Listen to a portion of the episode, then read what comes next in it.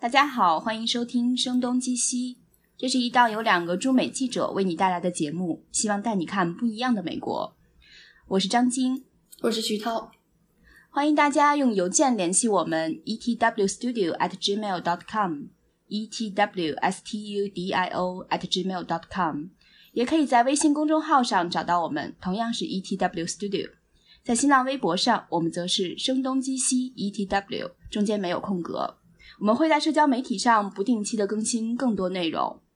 今天除了大家很熟悉的我的老搭档徐涛之外，我们还特别邀请到了第一财经周刊驻硅谷记者李荣慧。他们现在正在洛杉矶参加一个非常盛大的聚会，不过不用紧张，和政治没有什么关系。它是一个叫做 Airbnb 房东全球房东大会的一个活动。我还是对这个名字听上去很酷炫，但是没有什么概念。先请李荣辉来跟我们聊一聊。啊，大家好，我叫李荣慧，是第一财经周刊驻硅谷的记者。啊，我现在也在洛杉矶参加这个 Airbnb Open 二零一六全球房东大会。所以你今天都做了些什么事情呢？我今天早上十一点四十五分需要到这个 Venice 的海滩上的一个 Airbnb 房东家去跟。所有跟我分在一组的同学们去集合啊，然后我们被安排的这个体验 Airbnb 刚发布的 Experience，我们的主题非常的有趣。分给我们的这个人呢，他是在电视行业工作，他的工作是啊，怎么说呢，有一点复杂。他的工作是参加美国的电视台制作真人秀节目中的一环，他相当于是帮。电视台来选定真人秀的脚本、真人秀的明星、真人秀的主题，然后再把这些想法卖给卖给一些有线电视网络。然后他今天就是先带我们在他们家吃饭，然后带我们去他的公司，然后告然后告诉我们一个真人秀。节目制作过程中会经历哪些环节，然后都需要这些公司做哪些事情？所以等于就是你认识了一个非常不一样的房东，可以这样说吗？嗯嗯。那徐涛，你今天不知道有是仅仅是跟熟悉了一点房东呢，还是做了一些不一样的事情啊？给我的地址完全没有说要去干嘛，所以我是被引导到了 China Town。当时我心里当时就非常的 郁闷，我是说我作为一个中国人，然后在旧金山的时候离 China Town 住的也很近，现在到了 LA 还是要让我去 China Town，我就很抓狂。但是很神奇的是，在 China Town，嗯，东拐西拐进了一个小的 studio，然后里边是摆满了各种各样的瓶瓶罐罐，所以这是一个做香水的地方。然后啊，那个我们的老师是他的祖籍应该算是来自于古巴，但是一个特别漂亮优雅的女人。他选了很多种香水的味儿，然后给我们说，这可能呃，这代表了 L A 历史上什么什么样的味道？就比方说，嗯，原来 L A 有很多的黑帮，所以他调了一款香水，类似于有点像那个啊硝硝烟的味道，所以代表打的枪。然后我们就一个一个这样子闻，然后他还那个呃，跟在女人的那一类当中，他也讲了说在。L A 历史上面的一些很悲伤的女人的香味，所以等到在那个整个这个整过程历史你也了解了，香味你也了是了解了，他就让我们来自己调一款香水。所以到结束的时候，我自己挑了两款香水。所以你调的是什么样的香水呢？就是代表一些什么样的记忆，或者像他是有黑帮记忆，有呃 L A 的女人的记忆。我不知道你你的记忆是什么。我特别想要调啊，小时候感觉太阳的香味。然后这时候那个老师就问我说：“你的这个香味究竟是什么样的香味呢？”我就说：“晒被子的香味。”但是问题是美国人是不晒被子的，所以他根本就不知道说我说的晒被子是什么味儿。而且这个我觉得对 L A 这样的一个城市来讲是非常有趣的，因为它全年都是阳光。所以阳光不是稀它非常的干燥。对对对，要要跟大家说一下，因为我是个江苏人，江苏是特别潮湿的地方，所以在小的时候，一到有太阳，我妈就会特别开心的把被子拿出来晒一晒。所以这个记忆对于我而言是非常美好的。但是当我想要调的时候，我发现就是可能因为也是没有经验，也是不知道说怎么混合在一起，也没有办法向香水师描述我记忆当中是什么样的味道，所以我最后调出来两款香水，一款我把它命名为了那个。呃，Wood Elf，呃，木精灵，因为我觉得它有点像木头森林里的味道，但是稍微有一点点甜。然后另外一个，我就直接把它命名为 Sweet，就特别香。我混合了那个玫瑰香和另外一种甜甜的，我也不知道什么香味。然后荣慧说这一瓶好闻，所以这这一瓶我就把它送给荣慧了。所以，其实这个人，这个香水师，他同样也是 Airbnb 的一个房东吗？对，他是一个房东，并且我觉得他是对 LA 的历史是非常了解的，所以他非常迫切，他非常想让大家了解香水，但他也希望让游客能够了解 LA 的历史，所以他就把这两者融合在了一起。嗯，所以当他开始讲香水的时候，他一共挑出了四十多种香水。分成了三类，第一类是关于 L A 的历史，然后有一些香味有着呃土壤的气味，然后有一些是跟橘子有关，因为 L A 此前种了很多很多橘子，就当它成为那个好莱坞之前有很多橘子。嗯，然后另外第二部分就是跟呃 L A 的男人有关，黑帮啊、枪炮啊这些相关。哦，还有西部牛仔，所以还有皮革的味道。嗯，然后第三类就是跟女人相关，有残忍的被杀死的女人，有忧郁终身不得志的女演员的香水，所以就听了很多都市奇谈，嗯，和历史奇谈吧。所以我真的觉得这是一个特别好的了解这个地方历史的一个。方式，嗯，对，因为其实我呃也去过 L A 很多次啊，因为呃报道关于电影的一些故事，呃，但是我觉得这些东西都还是我从来都没有听说过的，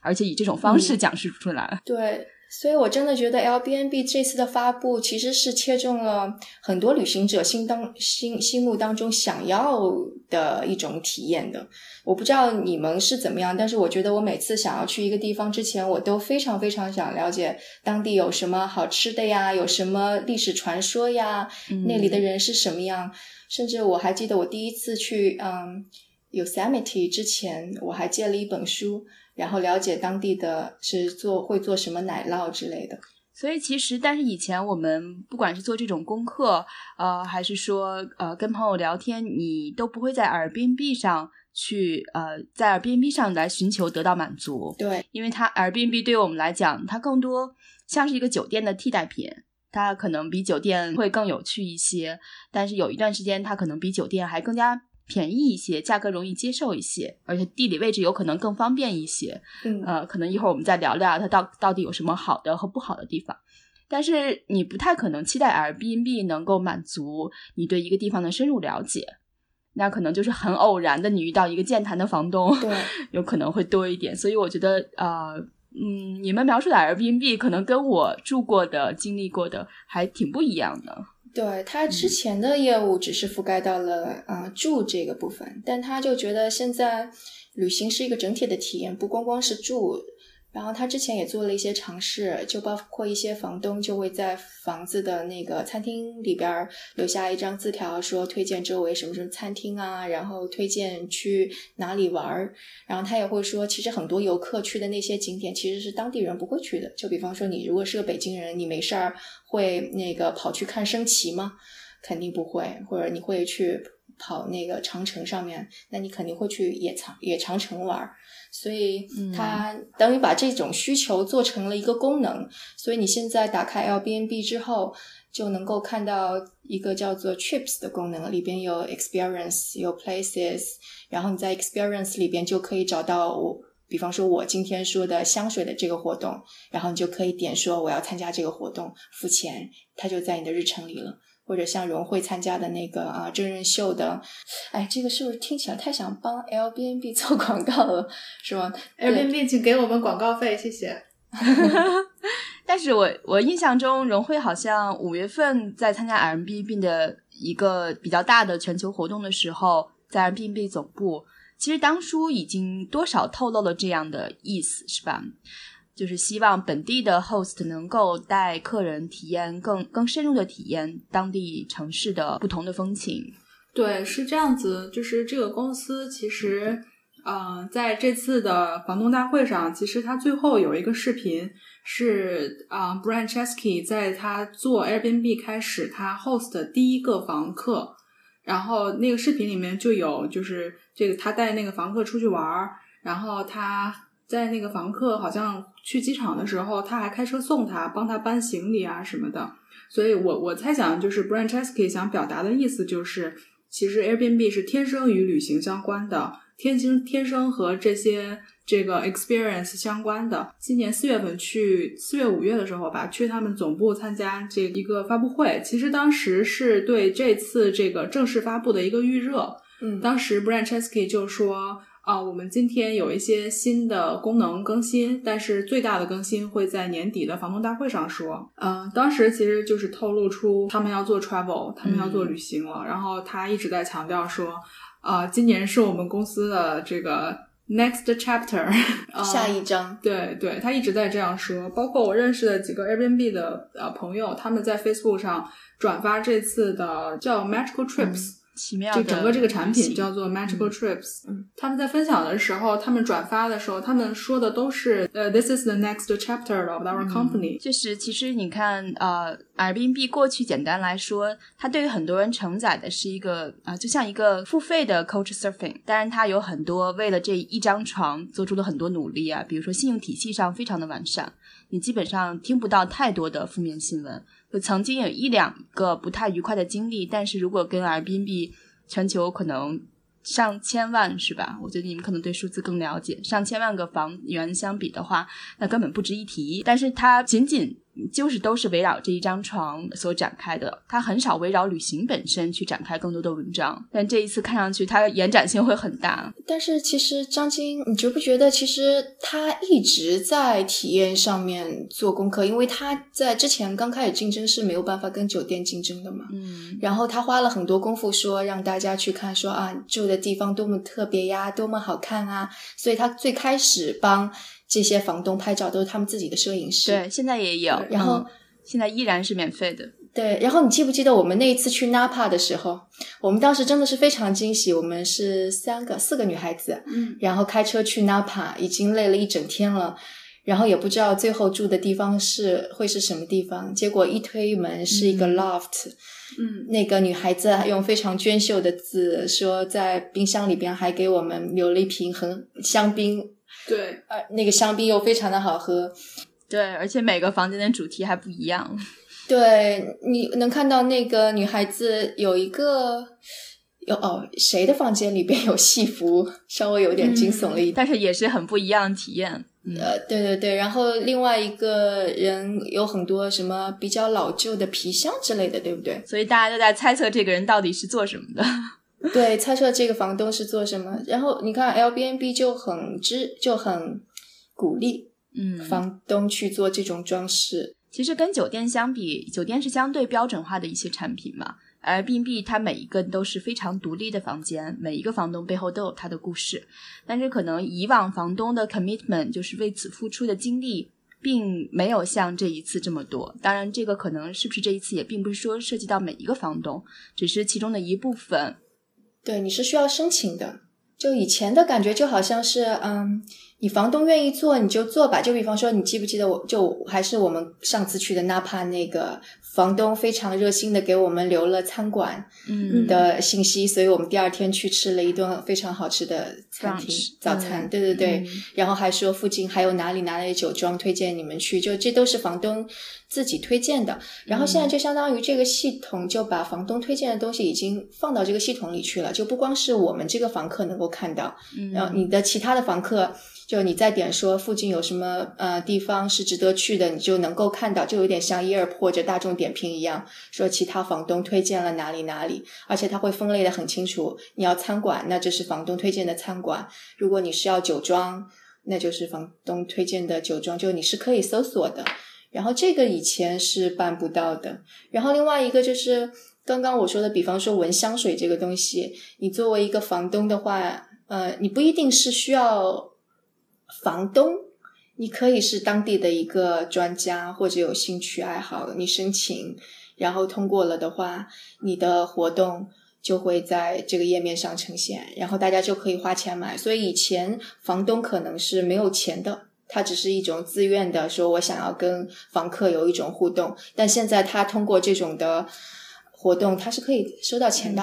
少则几十美金，多则几百美金。对，这个还是非常不一样的。以往可能房东这样做，只是让更多人有意愿去订他的 Airbnb 啊。现在他可能，也许有的不一定是自己的租客，别的租客的话。他愿意提供类似的体验服务，他可以有额外的收入哈，对所以我觉得这个还是还是蛮有意思的。以往就像我看到你写给三十六氪写的文章，也提到可能这些做法特别像以往旅行社去做的，然后等于 Airbnb 也进入了这个市场。对，所以我觉得它还是会起到一种颠覆的作用吧。就比方说我在查数据的时候就说。现在 Airbnb 已经非常严重的威胁到了酒店业。现在的，因为酒店业现在不是特别景气，但 Airbnb 的增长非常的大，所以其实它是在威胁酒店业的。那说不定之后就会影响到导游行业啊，然后旅行机构啊之类的。但我觉得跟这些传统机构不一样，我就觉得这个系统当中的人都非常的友善。就比方说我们 Napa 的那个、那个、那个主人。他就你就能够明显感到非常多的善意，嗯，然后我这次还跟上海的一个房东有聊，他其实当房东也不过才一年，然后自己在上海石库门那边买下了一个房子，改造成了一个复式。他就说，当时有一个华人是很早就移民美国的，他的儿子都已经不会说中文了，但是高中毕业之后就想回上海。他就有拜托说：“哎呀，不知道去上海哪里看合适。”然后这个房东就请了他的一个朋友，那个朋友正好是，嗯，大学毕呃，应该是在假期、暑假还是寒假之类的，所以那个就自动当了导游，也没有什么费用什么，所以就是相当于在这个平台上，可能有一些房房东已经陆陆续续在做这种事情了，只是说 Airbnb 把它又变得更正式了一些。对。其实这个当中是每一个个体一个一个的故事哈，只不过 M B B 更激发了这样故事的诞生。嗯，而且我觉得你提到对酒店业的这种抢夺的话，嗯，其实某种程度上他们也是相互激励彼此在改变。比如说 mbnb 现在做的这些事情。呃，我觉得我以往住酒店的时候，酒店大堂里也有很多的 the brochure，对吗？酒店大堂里也有，呃，你可以去跟他聊，呃，当地有什么地方我值得去的，他们一般也很愿意友善的跟你分享。虽然可能他们分享的很多就比较大众化，也许不像有的房东分享那么的呃有个性，这个是很不一样的。对，但这个。之前就是你得靠运气，就比方说像昨天我做了个 Uber，司机很好，他就能告诉我我啊，你去哪里吃晚餐特别好。嗯，但是如果我没有跟这个 Uber 司机聊天的话，我就不会知道。对，所以我就错过了。但现在就相当于是，即使你很害羞，你也不喜欢跟别人聊天，你也依然可以找到这些活动。嗯，对，其实包括酒店行业这两年也挺多变化的啊，虽然整体上。它实在是一个过分古老的行业了，但是这几年其实针对那些千禧一代出现很多的呃非常有趣的酒店，比如说纽约就会有一个叫呃 Utel 吧，然后你其实是前台是没有人的，你自己 check in，嗯，然后最后 check out 的时候也是你自己去 check out，然后可能这个过程呃你可以从酒店的角度讲，它节省了一些人力上的成本，然后对呃房客来讲的话，它效率很高，而且。只要是这些数字化、呃电子化、不靠人工的东西，可能年轻人都会觉得很酷炫。我觉得酒店还是有存在意义的。就这一次 L B N B 很很好玩嘛，它因为是跟酒店是竞争对手，所以它故意避开了酒店。我们的会议也是在一个嗯剧院举行的，然后我们每个人住的也是 L B N B，所以不像是其他的会议是住在一个酒店里边你。嗯，会议中心也在酒店里，你住的也在酒店里边，所以造成了一个极大的困扰，是你到会议中心有很长一段距离，然后 L A 又是一个堵车很严重的地方，对，所以你到了会场之后，你想要回去休息一下，你也觉得好像不是特别方便。嗯，对，就是对我觉得对 Airbnb 公司嗯负责这次活动的工作人员来说，可能这是真的是一个比较大的挑战。但是我听说他们好像每一年就是办这个房东大会，因为他们毕竟是自己做住的嘛，所以他们就是一直就是坚持这样子。然后今年去年他们选在巴黎，那个比较比较倒霉，碰上了那个巴黎的恐怖袭击。嗯然后今年选在 L A，L A 是一个就像刚才徐涛说的，L A 是一个以堵车出名的城市。嗯，还没有北京那么堵车，但也已经差不差不多了。了，我觉得，嗯，对，还有它其实在这一块儿对酒店业有一个更大的威胁是，他们其实有这个 Airbnb for Business 的这块业务的，对，就是他们这这块业务是可以帮你开发票，嗯，然后但也仅限于开发票而已。对，然后他会他会给你一些更多的选择。之前我好像记看到有一篇文章是 Bloomberg 吧，嗯、是他们的 CTO 出来讲说这一块的业务增长的还不错。嗯，啊，Nathan，对对，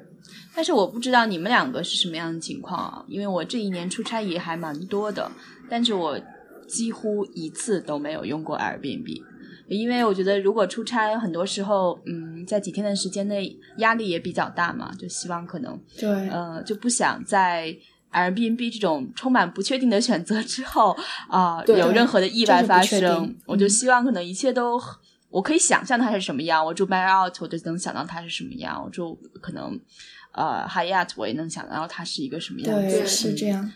我今年去那个 South by Southwest 的时候，我是特意不住 Airbnb 的。就我住了一个稍微远一点的酒店，然后我特意没有住 Airbnb，因为什么呀因为我看了一下我每天的行程，我觉得我每天基本上就是早出晚归，会很忙。然后我在想，嗯，如果我住 Airbnb，我可能会就呃，因为我以前自己住 Airbnb 的时候，我都会尽量选房东在家的那种，就是跟房东一起住的。然后我自己住，我会觉得有点孤单。但是如果我选一个跟房东一起住的话，我就是，嗯，我觉得我没有那个能量，每天工作完了还要回去，还要跟房东聊天儿。对，而且你说的这也是一个问题。你说的不确嗯定性真的很对，像这一次我们开会住 Airbnb 家，像就我跟荣慧现在待的这个地方，其实它很漂亮，对不对？但是问题是，今天早上，呃，从昨天晚上到今天早早上突然降温，特别特别冷。我不知道为什么嗯我的空调是打不开的，我也不知道那个暖气在哪里。就房东没有预料好这样的情况发生，也没有提前告知。因为因为上一周上一周就是不管是 Uber 司机还是啊、呃房东还是其他的 LA 的人都跟我说，上周 LA 太热了，差不多有到三十度的高温，所以谁也没有想到说可能接下来会需要用到暖气跟空调，嗯，所以。今天房东还特地跑过来了一趟，说打开门的时候看见我就缩在一个毯子里边，瑟瑟发抖，他就赶紧说：“哎，我来帮你开暖气，帮你把空调也给开起来。”说那个空调的总闸在这边还没有开，嗯所以说这个不确定性，就虽然这个房子非常非常好，嗯房东人也很好，但是就是有这种不确定性，它不像酒店一样，你打一个电话前台就知道了。嗯，他们其实有后来在呃努力改善这个问题，包括他们在两年前还有一个非常非常重要的，就是呃请了一个非常非常重要的人来，那个人就是 Chip Conley，嗯、就是他是在 Airbnb 负责叫 Standard Hospitality。然后他以前是旧金山一个非常有名的连锁酒店的负责人，那个酒店曾经规模做到过全美国第二大连锁酒店，所以他就是对酒店怎么运营、怎么样就是沟通，呃，都是有非常非常非常有经验的一个人。所以 Airbnb 也要跟酒店学上几招。对，其实其实我觉得可能很多这种科技公司，它如果要颠覆一个传统行业的话，它其实都会先从这个传统行业中学一些东西来的。包括比如说之前 Amazon 有从那个什么沃尔玛请了很多人过来，这种嗯我觉得 Airbnb 在改善这个住的这个地方，其实他们有有一些就是设置了一些标准啊，比如说你的房子要装修到什么程度，或者是你的这个毛巾要要有多少条什么的。对，不过就还是确实这个挑战是比较大的，因为他的房子太多了。呃，我觉得另外就是这个事情太不可控了。你比如说，他把房子一切都弄得很好，但是你这个 building 的热水突然停了，这也不是房东个人的原因。但如果房东在家的话，他就可以帮你解决这个问题。但如果是 entire house 整个房子出租的话，那他可能不能第一时间解决。那如果是夏天，二十四小时没有热水，我觉得这个还是挺挺惨痛的一段经历啊。但如果在酒店的话，嗯我想很多时候会更快的去解决这样的问题。嗯，对，所以他们这一次有新发布了一个功能，是叫 co-hosting，、嗯。就是嗯，算是合伙房东，嗯。意思就是说，你这个房东可以把附近的你的朋友啊、亲戚啊，或者甚至是在这个地方专门做 Airbnb 的一个超级房东，嗯。请来成为你的 co-hoster，、嗯。嗯，然后就是如果出了什么事情的话，房客就可以联系他。对，因为我我我猜这个功能也有点儿就是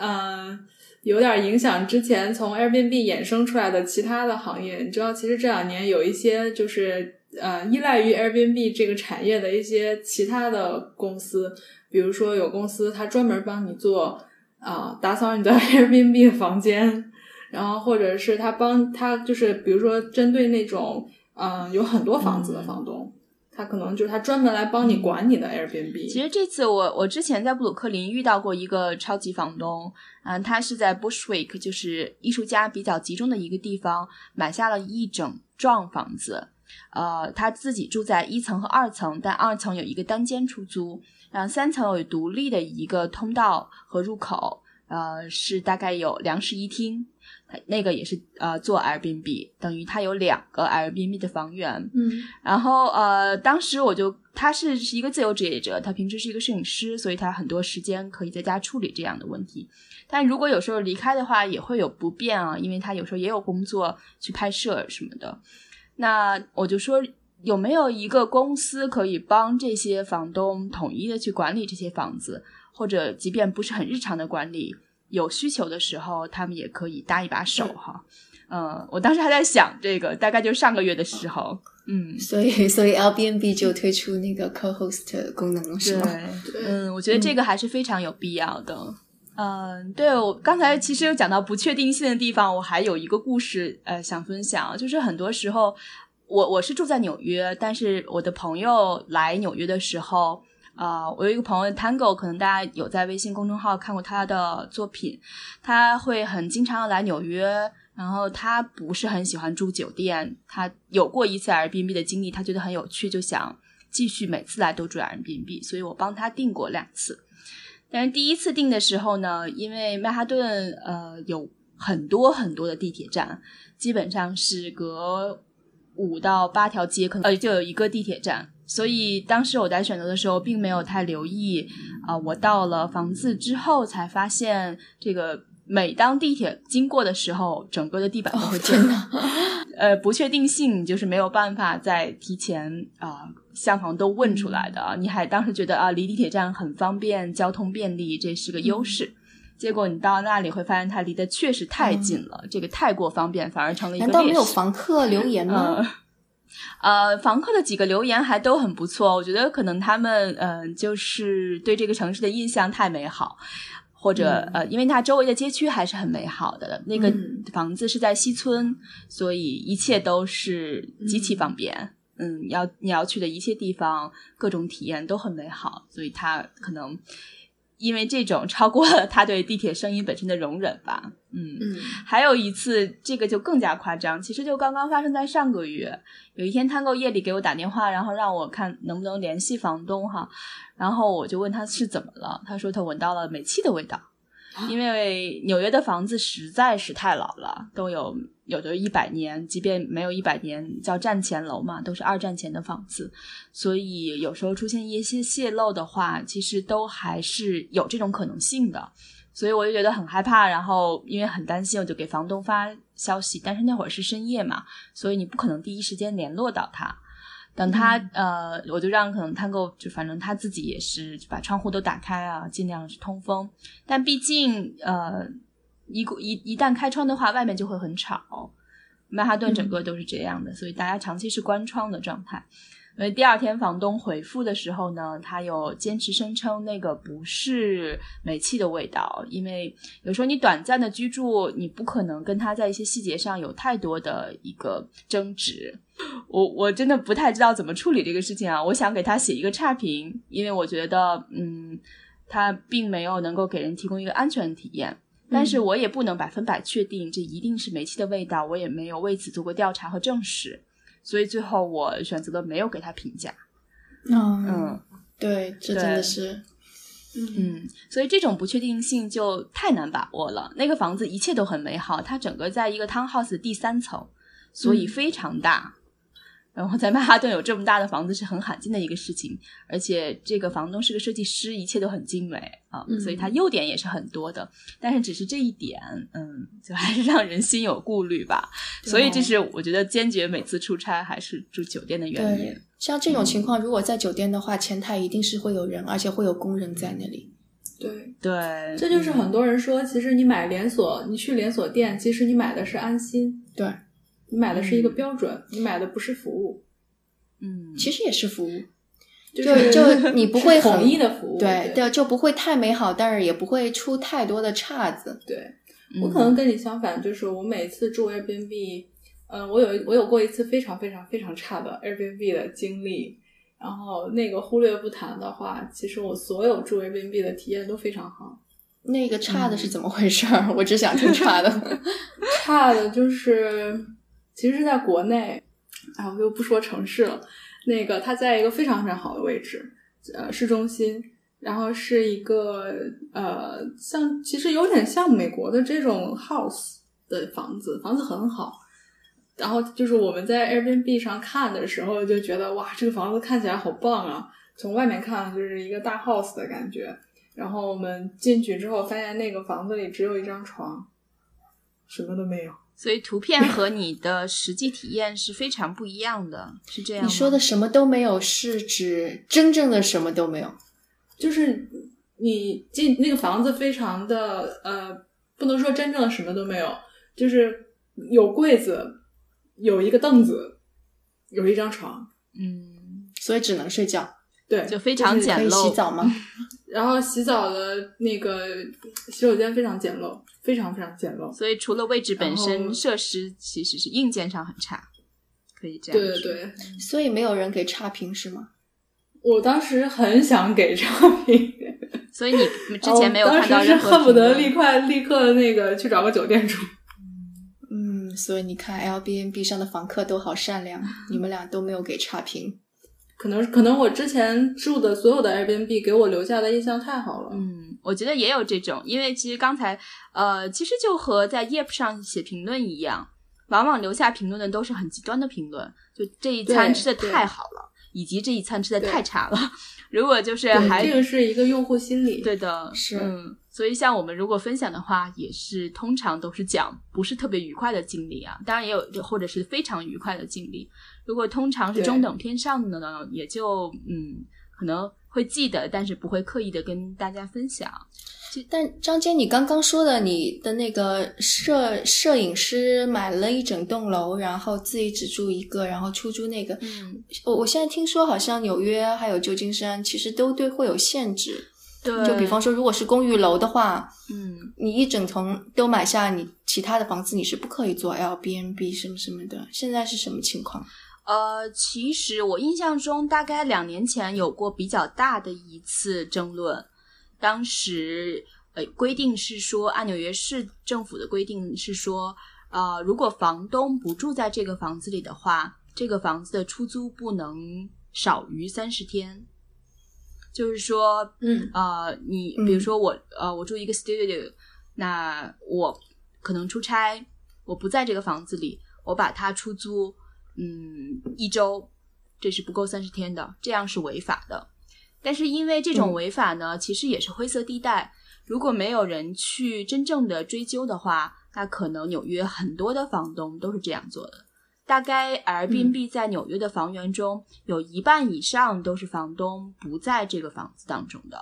也是因为我看到这个数字，确实是因为上个月刚刚对此又有一个更正式的一个规定啊、以前等于说是嗯很模糊的一个协议性的规定，上个月的规定就是、真的是啊、非常严格，现任的这个市长上个月的规定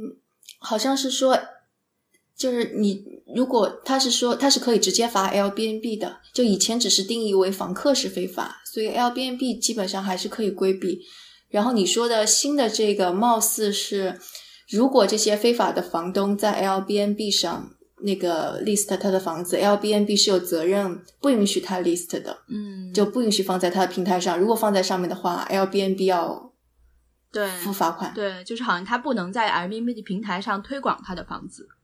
嗯，对这样之前两年前，其实 Airbnb 是最终有一个妥协的，这个妥协是以出让房东的隐私为代价的，因为当时他大概把将近一万个房东的个人信息都给了纽约市的高等法院，呃，这意味着如果这些高等法院愿意去追追究这些人的责任的话，这些人的法律责任的话，他是完全可以找得到的。但这个就是，也许当时有一点点法不责众，也许就这些新兴的经济总是处于一种模糊地带嘛。呃，后来也没有真的听说有哪个房东是被呃法院以此就就是追究责任的。但总之，嗯他们跟政府之间的这种矛盾会会比较激烈吧。包括这一次，其实又聊回到美国政治啊，我在呃费城参加民主党大会的时候，七月份，Airbnb 就在费城到处打广告。嗯，就是积极的呃，希望把这种分享经济的模式更合法化、合理化。对他现在有一个高管，其实就是政治出身，是 Chris 是吗？嗯，他原来是在白宫有任职过。对，副总统的幕僚。所以其实他这些人有很强的游说能力的。我不知道在新政府当中他们会有什么样的一些影响。这是一个很有趣的话题。我我昨天昨天这个人他是有做演讲，他我觉得他特别会说，就比方说他怎么来定义 Airbnb，他是说其实现在最大的危险是越来越多的工作会被机器人给替代，嗯一旦替代了其实是回不来的。嗯但是 Airbnb 事实上因为是增加了人跟人之间的互动，就包括刚刚我们说的说，嗯，房东或者当地人是可以带着大家去体验历史呀，或者是就当 他们做那个 keynote 做演示的时候，还有说可以。教大家刺绣，说这种可能会消逝的古老艺术，你依然可以展示给游客什么什么的。嗯所以他会说这些都是基于人跟人互动的，所以 Airbnb 很好啊，我们创造了更多的就业。然后他就列出了一堆的说，当游客更多的都更多的话，嗯那是不是打车的人更多了？我们就创造出了司机的工作，然后 增加了餐馆的工作，所以他就我我觉得他特他还是嗯真的是天生政治家。嗯，反正就业是美国人始终很敏感的话题了，所以包括这次大选也是所以他也一个拿这个决定因素。嗯他做的有一些事情是非常打动人心的，就我们刚刚说的，他这个新的功能，呃，Trips 里边的 Experience，就是我刚刚说的，说你可以预定去做个香水啊什么的。他跟一大批的非盈利机构合作，也就是说，这些非盈利机构做的事情都是对，呃，比方说孩子呀、残疾人啊，或者这个社会是有益的，并且不盈利，但是他们也需要收入。那他们会设立一些体验，是给游客。有一个冲浪的人，他办了一个给穷的孩子或者是残疾的孩子冲浪的项目。因为 L A，嗯、可能大家多多少少知道，这是一个贫富差距特别厉害的地方，所以很多小孩虽然是在 L A 在海边，但他们从来没有见到过大海。所以这个非营利组织就会带这些穷孩子、残疾的孩子到海边，然后教他们去冲浪。然后游客会怎么样呢？就是游客你可以说，嗯，我参与到这个冲浪当中去，然后你跟就是你跟这些孩子一起，你有点像当志愿者一样，嗯你帮助说把孩子推到水里边，保护他们的安全。然后你能看到说这些孩子是多么的兴奋，然后并且学到了技能，对自己的生活有了更多的向往之类的东西，你自己也有很多自豪感。嗯，然后等到这个结束之后，他们还会在 L A 唯一一个可以生篝火的海滩，然后来一个盛大的 party。所以，嗯，像这种东西，就 L B N B 也很有好处，它相当于可以收到一个是呃收入，然后非盈利机构它也有收入，然后游客也很开心，因为这个经历是你是在嗯 L A。当地很漂亮的海滩，你帮助了孩子，然后可以在这么样一个特别难得的海特海滩上面有一个盛大的篝火晚会，所以我觉得这是三三赢的。嗯然后我觉得这个想法真的非常的好。对，嗯，我呃我自己也比较喜欢，就是每次去住的时候，我都会跟房东聊天。所以其实我觉得他们，呃，我觉得这家公司不以一个记者的角度来说吧，我觉得这家公司他做的事情真的是在把这个世界变得美好了一点。我这我认识的两个在旧金山的算是超级房东，他们两个人都有过就是跟 Airbnb 非常嗯有渊源的故事，其中一个是女生，一个是男生。那个男那个女生就是她是她的房子是一个呃 two two bedroom one bathroom，这个房子是她妈妈留给她的，就两室两个室一厕洗手间，对，然后这房子是他妈妈留给他的。后来他一直工作，直到有一天，就是他当时加入了一个创业公司，这个创业公司突然倒闭了，所以他那他那段时间是没有收入的。他是通过 Airbnb 帮自己度过了一段很艰难的时光。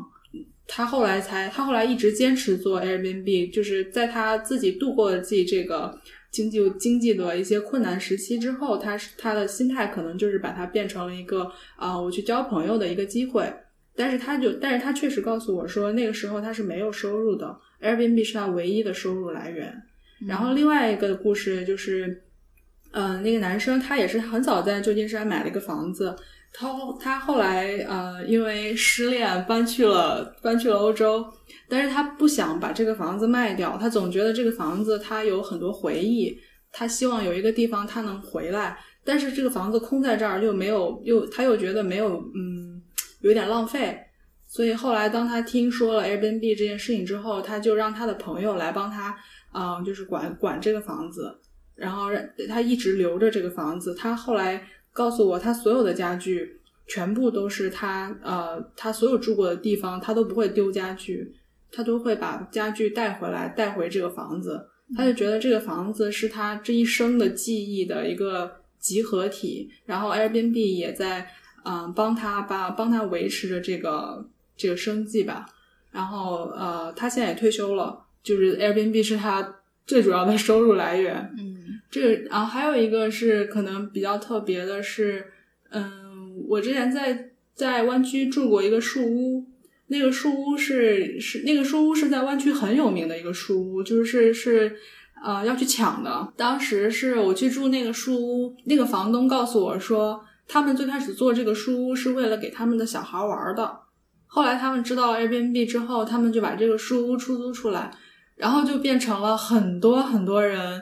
嗯，比方说男生要跟呃女生表白，或者是男生要跟女生求婚了，会带他，就是会会会想尽办法去订这个树屋。然后那个书屋也是 Brian Chesky 本人住过的。然后那个书屋里面有一个本子，那个本子上面写着，就是很多人都会在那个本子上留言，讲他在这个树屋里住的这一夜是什么样子的。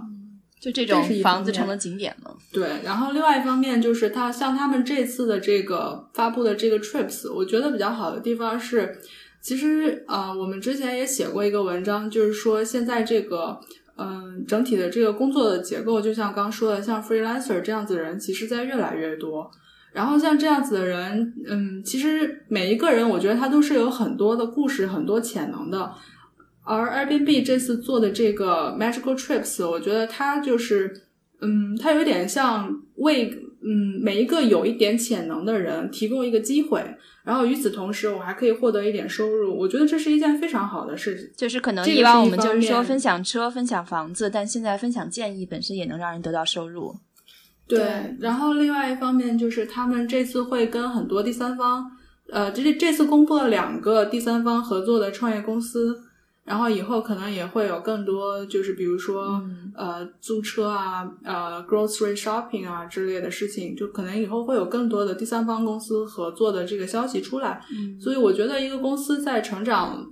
呃，到这个阶段，他们已经创立了八年了。嗯，这个创立到这个阶段之后，他可能会做一个平台应该去做的事情，他可能会为其他的人提供更多的机会。对，其实 Airbnb 已经是很很大的独角兽公司了，但现在感觉他讲了一个更大的故事。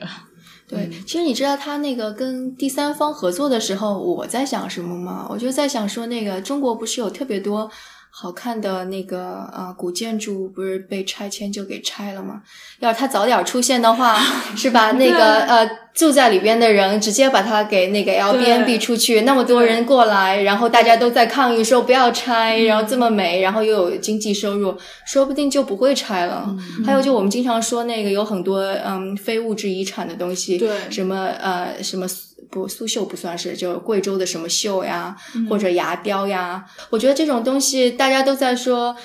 这个就是年轻人不愿意做这个，因为是没有什么经济收入来源的，大家都更加愿意去深圳或者哪儿去打工。但如果这个真的是旅游的人愿意去看，能够给他带来更多的收入，然后其实你也不用苦哈哈的在深圳的工厂里，这些偏远地方的嗯年轻人也会愿意去做的。所以我觉得他的对他一直在说那个社会影响力，社会影响力，就 Airbnb 在说这个事情。然后我觉得想象力真的是挺大的。对，其实它我觉得能够在中国解决的还是这种信息不对称的问题嘛。呃，但是 Airbnb，我就我的了解，它在中国很大程度上还是呃作为房房源这一块，还是集中在北京、上海的这样的大城市嘛。但其实我感觉，就是像如果推出 Trips 这样的功能之后，呃，就像刚才徐涛讲的，云贵那些地方的民宿。啊，还有很多可能独特的旅行经历的人，当然，因为年轻人会对这些东西更熟悉和敏感一些的话，对，它有很多的潜力，而且在 Airbnb 上延展的空间。嗯，因为以往 Airbnb 在中国一直不是特别顺利，我觉得有两点吧，本质性就是中国本呃不太愿意陌生人住到自己家里的这种心态哈，嗯，即便可能有金钱的激励，但是他还是有一些顾虑。然后第二就是可能法律的那个灰色地带，这个就更复杂了。但如果是民宿这种已经天然它是一个商业商业的呃存在，那我觉得可能就更容易的对接一些。就也许在其他的三四线的地方，对 Airbnb 在中国来讲有更大的机会。那就要看 Airbnb 的在中国执行力怎么样，因为这一次中国是没有新上这个功能的。我听他们的人说，大概要到第三批才能上吧，所以第三批是多久以后，那也不知道了。而且优先是上海。其实可能这种大公司都是这样，就是他在推广一个新功能的时候是会分几几线的嘛，就可能哪些市场对他来讲是最优先考虑的、最重要的，嗯，然后。第二步、第三步，可能中国确实在 Airbnb 的份额之中，就是呃，中国的 host 房东这一块在 Airbnb 的份额之中应该还是比较小哈。但中国人用 Airbnb 的肯定是非常非庞大的。对他们还是主要看这个，他们叫 outbound travel，就是出境游。对，所以我们今天的节目一开始都没有必要介绍 Airbnb，因为我想我们听众大多数都还是听说过 Airbnb 的，我们也不需要去向大家说明这是一个什么样的公司了。嗯嗯，所以这次整个的，那万一有人不知道呢？好的，我们就是告诉你可以把你家短暂出租出去，还有钱赚的一个地方。嗯，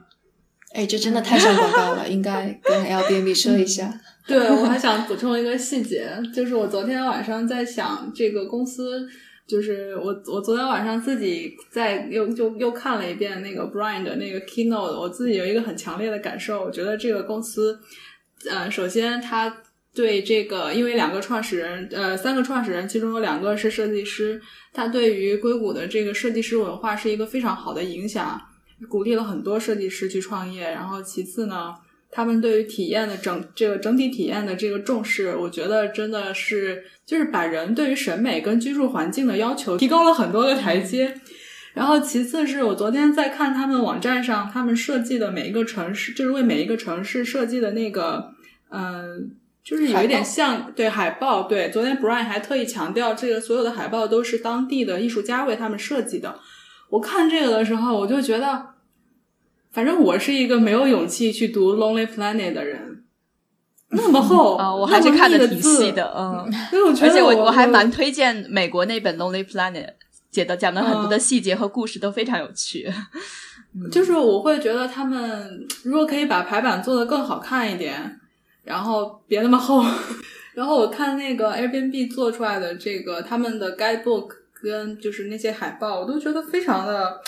赏心悦目吧。所以还是诞生在不同时代的公司。那那我既然既然已经夸他们到这个程度了，我们要不要再夸一下他们三个创始人？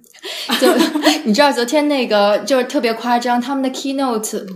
呃，鼓掌呀，还有叫好的声音，简直就像是乔布斯在世所能够收到的掌声。于是我在朋友圈就 PO 了一条，说为什么会掌声这么热烈，并且那个有拍了一张他们三个创始人都在舞台上的照片。结果下边一溜都是女生说，因为腿长啊，因为帅呀，所以你就知道他们三个人的颜值还是可以的，特别是 CTO 的颜值。哦，CTO 长得非常帅。对，嗯。然后 Brian 其实是一个健美先生。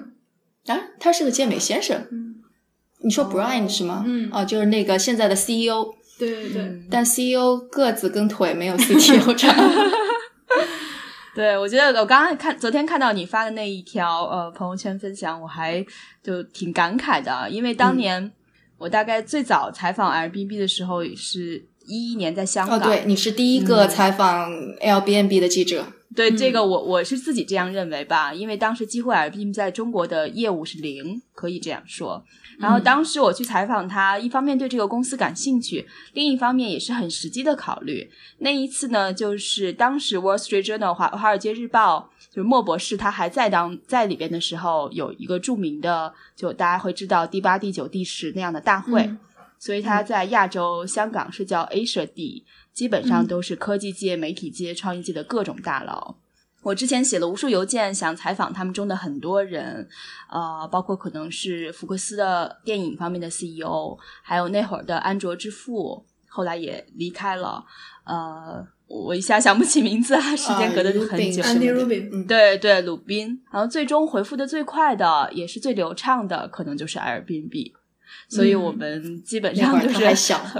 对的，很愉快的在沙发上聊了个天。对对，那会儿他刚刚成立第三年，零八年成立的，零八年成立，对，嗯，对，而且零八年应该经济情况也不是很好，所以那三年应该是美国经济恢复的时期，增长应该也不会特别快。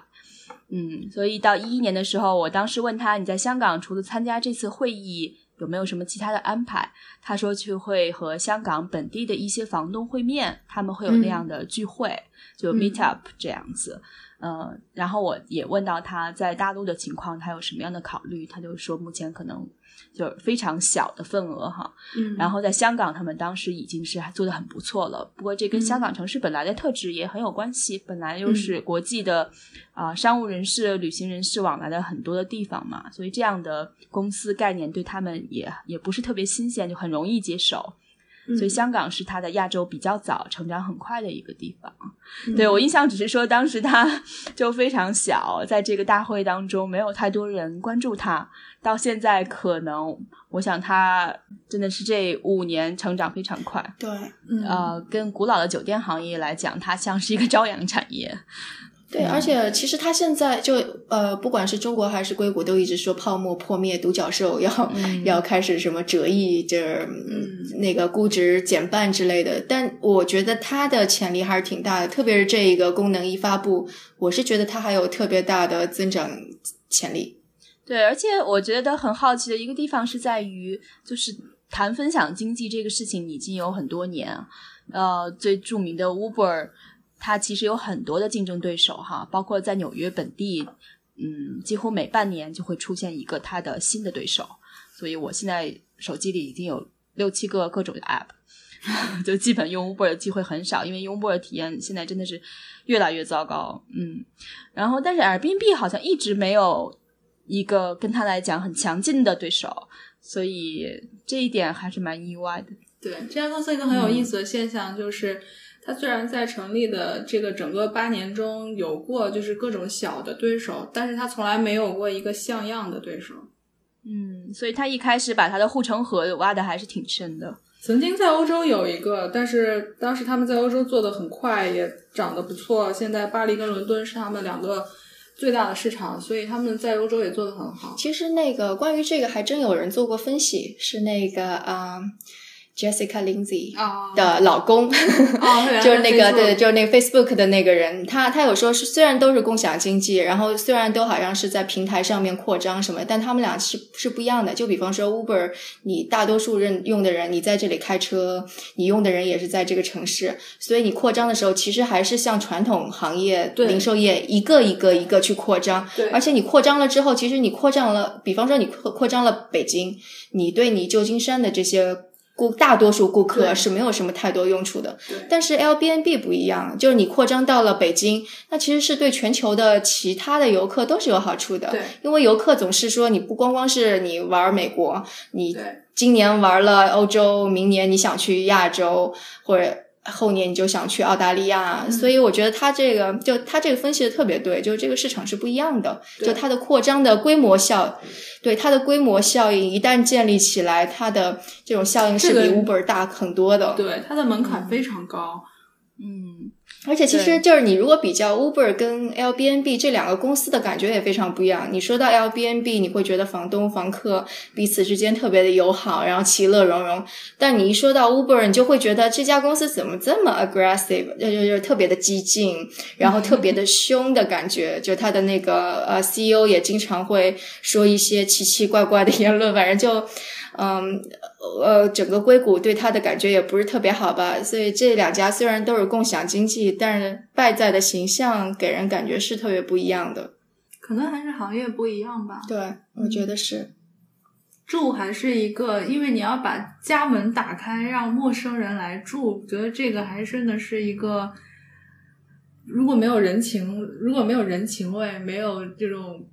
这种愿景的话，真的是不太能够就是建立起这个护城河。嗯，但其实，在那个 Uber 这个行业里边，有另外一家公司，其实是秉承着跟 Airbnb 类似的，就 Lyft，他会说欢迎说大家以更加友好的方式啊，但是这个我然后并很讲究设计。对这个，我其实曾经想过这个问题。我自己作为用户的体验来说是这样子的：住是一个比较长的时间，就是它也是一个，它涉及到的点很多。就比如说你你你见到这个房东，这个房东是一个什么样的人？他们家是设计是一个什么样的？然后你你去的这个城市是什么样子的？然后他比如说他有没有给你推荐餐厅？他有没有跟你聊天？这个是很重要的。而且那但是你打车，但是你打车只是点对点运输，你打车你的需求是很简单的，你只要把我从 A 送到 B 就可以了。嗯，哪怕你不跟我大概说话 Uber 我都可以也是这么想的，所以它并没有成为一个很有底蕴的公司。对，而且其实这种心理不一样。你说你到一个陌生的国家，你你你其实是有点不安全感的。对然后一旦有人给你一个特别热情的，说什么给你列一个单子，说你可以去哪哪哪，立刻就好感倍增。对但是打车这个事儿，就出租车这个行业已经存在那么多年了，从黄包车开始就有。对然后大家的心里就是说，哎，少废话，赶紧把我送到就行了。对对，就是我觉得打车是一个讲求效率的事情，住才是一个要体验的事情。对，体验跟效率，嗯，追求的东西不一样。嗯，所以这可能也是因为，我觉得不管怎么说，哪怕有一些不愉快的经历，也通常不愿意写择写差评的原因。对，因为我觉得人家还挺不容易的。而且这是别人的家，对就别人愿意把这个家对拿出来，对的，所以我昨天在看那个 Brian 的演讲的时候，我在下面就在想，当年 Paul Graham 对他说的那一句：“你宁愿做一个一百人喜欢、一一百人深爱的产品，也好过做一个一千人只是喜欢的产品。”我昨天昨昨天在看到就是就是就是刚刚徐涛说的那么多人在就是很狂热的给他鼓掌的时候，我就一直在想，当年这个 Paul Graham 对他说的这句话真的是应验了。好，让我来说一个，我们想把这个 podcast 做成一个一百个人深爱的节目。对。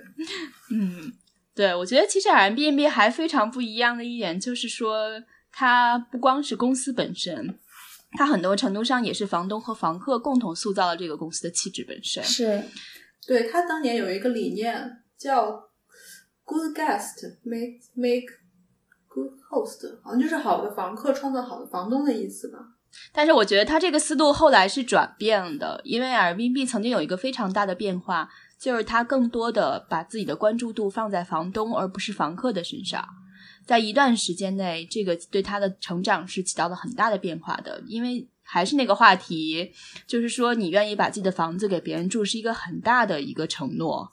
这个我跟这个 Airbnb 的人聊过这个问题，这个其实是一个增长问题，就是共享经济，因为它有需跟求的两边，需求永远存在，